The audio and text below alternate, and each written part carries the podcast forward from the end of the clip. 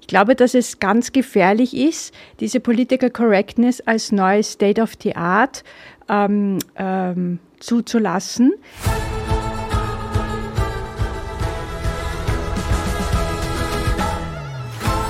Ich möchte mich auch diesmal mit dem Begriff der Political Correctness oder dem Phänomen der Political Correctness auseinandersetzen. Das ist etwas, was ähm, eigentlich dem Prinzip und dem System der Aufklärung, die ihre Wiege in Europa hat, äh, aus dem 18. Jahrhundert heraus völlig widerspricht.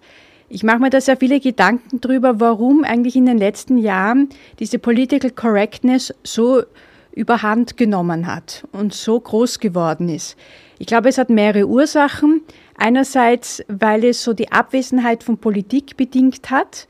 Wir haben eine Entwicklung in der Politik, die sehr populistisch ist, die nicht mehr sehr Fakten, vielleicht ist sie faktenbasiert, aber sehr emotional und sehr ad hoc und ähm, tagesaktuell agiert, also keine langen ähm, Visionen hat, durchaus auch mit unpopulär, äh, unpopulären ähm, Konzepten und Strategien.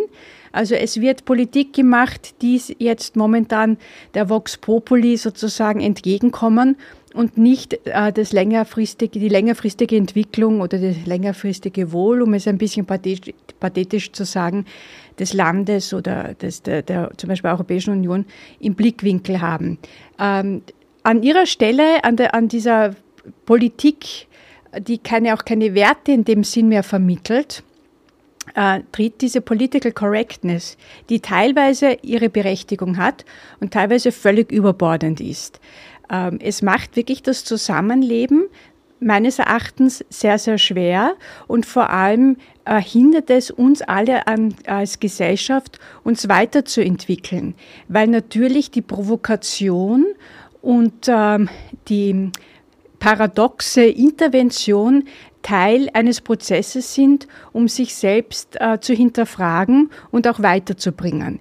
Die Political Correctness, besonders stark sieht man das auf den so äh, sozialen Medien, ähm, hat eine unheimliche Dynamik in dieser ganzen gesellschaftspolitischen, in diesem gesamten äh, gesellschaftspolitischen Diskurs ähm, und wird eigentlich nicht mehr ähm, hinterfragt, beziehungsweise wenn man dieser Strömung entgegentritt, auch mit validen ähm, Argumenten, ist man zumindest in, auf den sozialen Medien mit einem Shitstorm konfrontiert.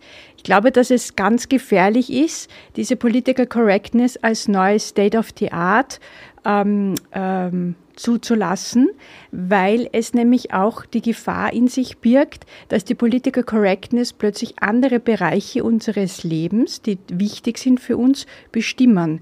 Und zwar aufgrund eben, wie vorher erwähnt, der Abwesenheit von Politik, dass die Politik sich auch in, diesem, in dieser Form und der Annahme des Populismus sich den Prinzipien der Political Correctness oder der Annahmen der Political Correctness äh, unterwirft oder unterwirft unterordnet.